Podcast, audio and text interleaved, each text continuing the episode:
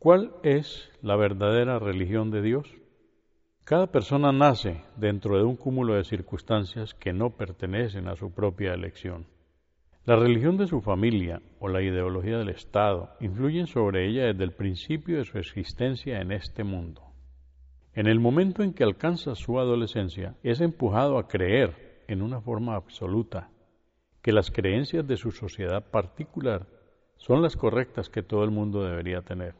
Sin embargo, cuando algunas personas alcanzan la madurez y son expuestas a otros sistemas de creencia, empiezan a cuestionar la validez de sus propias convicciones.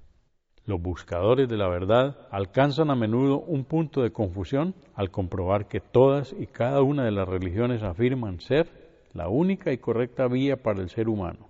Ciertamente, todas ellas animan a la gente a hacer el bien, así que, ¿cuál es la correcta?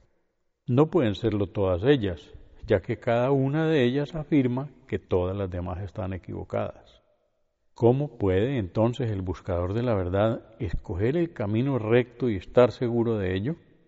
Dios nos dio a todos mentes e intelectos para permitirnos tomar esta crucial decisión.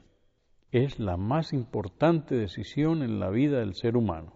De ella depende su futuro. Consecuentemente, todos y cada uno de nosotros debemos de examinar desapasionadamente las evidencias presentadas y escoger el camino que aparezca ante nuestros ojos como el más correcto.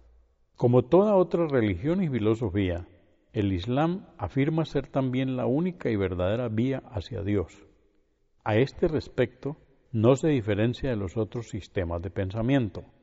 Esta grabación intenta suministrar algunas evidencias que respaldan la veracidad de esta afirmación. Sin embargo, hay que tener siempre en mente que uno puede solo determinar cuál es el camino correcto, dejando a un lado las emociones y los prejuicios que a menudo nos impiden ver la realidad. Entonces y solo entonces seremos capaces de utilizar la inteligencia que Dios nos ha dado y tomar una decisión racional y correcta.